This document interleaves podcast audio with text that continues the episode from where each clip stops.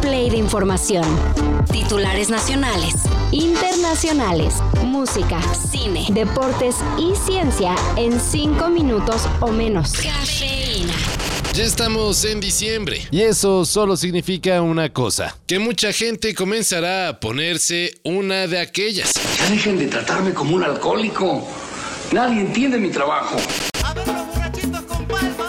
Así que, como ya es tradición, el alcoholímetro Guadalupe Reyes ya está en acción, listo para mandar al torito a los conductores irresponsables que no se saben la de no manejar si toman. El alcoholímetro de la CDMX inició operaciones desde el pasado 30 de noviembre y durará hasta el 7 de enero del 2024.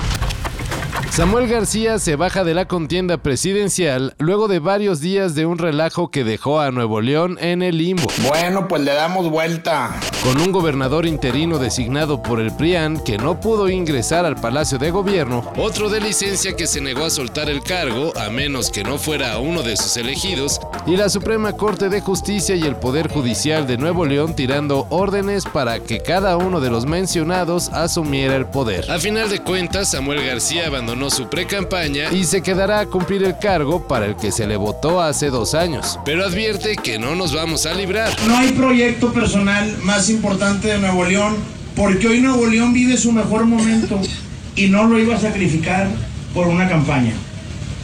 Pero nos vemos en el 2030. Mientras tanto, la pregunta es, ¿quién será entonces el candidato de Movimiento Ciudadano? Y otra cosa de la que no nos vamos a librar es de Kiss. El fin de semana, en el Madison Square Garden de Nueva York, la banda ofreció ahora sí su disque último concierto. Algunos se la creyeron, pero los que ya se fumaron más de cinco despedidas de los caras pintadas del rock ya se la solían. Y en efecto, Kiss, la banda liderada por Gene Simmons, se va, pero el negocio seguirá gracias a la tecnología.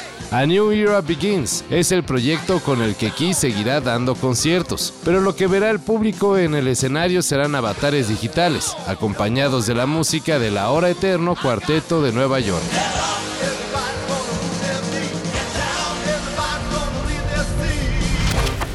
Ya está casi lista la Eurocopa del próximo año.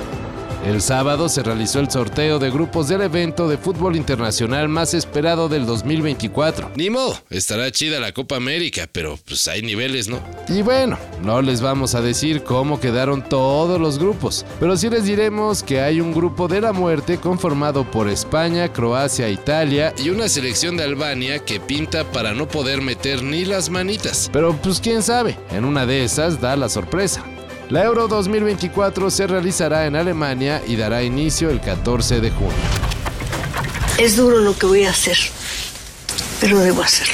El pasado primero de diciembre, la gran Cristina Pacheco se retiró de la vida pública. Durante su programa Conversando con Cristina Pacheco, la escritora y periodista hizo el triste anuncio señalando que dejará de aparecer en las pantallas de Canal 11, como lo hizo durante varias décadas, por cuestiones de salud, graves razones de salud. ¿Qué pasó, Basurita? Se va a poner a llorar. No.